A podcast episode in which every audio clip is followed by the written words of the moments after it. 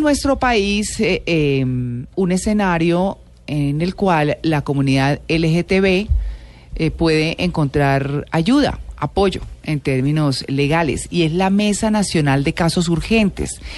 La Mesa Nacional de Casos Urgentes es un espacio de articulación interinstitucional, es de nivel nacional para que todos sepan, pues que atiende los casos de, violencia, de vulneración de los derechos eh, que tienen especial gravedad, obviamente, con, contra el sector social eh, LGTB.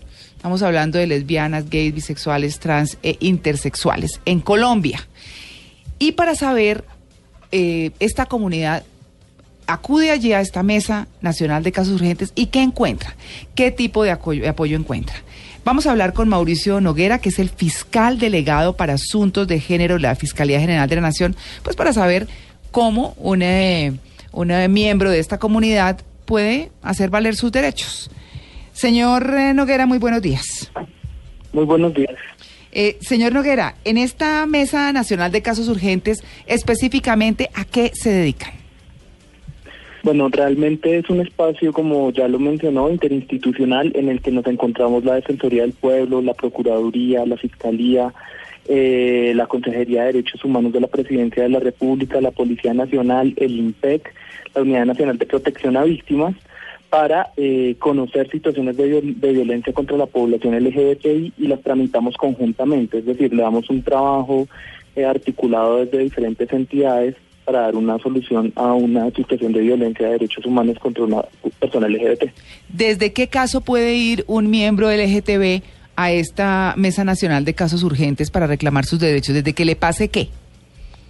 Bueno, realmente hemos conocido una gran cantidad de situaciones, desde situaciones de intoxicación en cárceles, eh, personas LGBTI que denuncian eh, situaciones, digamos, eh, graves que están afectando sus derechos en cárceles, o pueden ser situaciones incluso en un municipio que eh, se evidencia que hay una situación de violencia, por ejemplo, amenazas en panfletos, eh, y solicitan que la mesa se acerque a ese municipio o a esa ciudad. Eh, nosotros vamos y damos atención a esa, a esa solicitud. No siempre toda la mesa se desplaza, pero procuramos acercarnos frente a cualquier tipo de solicitud que tenga una que esté relacionado con una violación a los derechos humanos, que puede ser derecho a la vida, integridad personal, eh, puede ser incluso relacionado con temas del derecho a la salud o educación, siempre y cuando eh, esté relacionado con los derechos de la población LGBT y requiera articulación interinstitucional. Yo le quiero hacer una preguntita antes de, la de Esteban, y es la siguiente. Cuando eh, ustedes hacen el apoyo únicamente jurídico o ustedes cuando encuentran que en una comunidad, por ejemplo, hay un muchacho o una muchacha que se identifica abiertamente como homosexual y está teniendo problema con esa comunidad, ustedes también hacen un acompañamiento psicológico? Bueno, eh, realmente nosotros no estamos en capacidad de ofrecer un acompañamiento psicosocial, eh, digamos como mesa, porque sí. quienes estamos ahí eh, lo que hacemos es articular actividades institucionales. Eventualmente, dada, dada, la necesidad, lo que podemos hacer es articular con el Ministerio de Salud y que el Ministerio de Salud proporcione la atención psicosocial a una persona.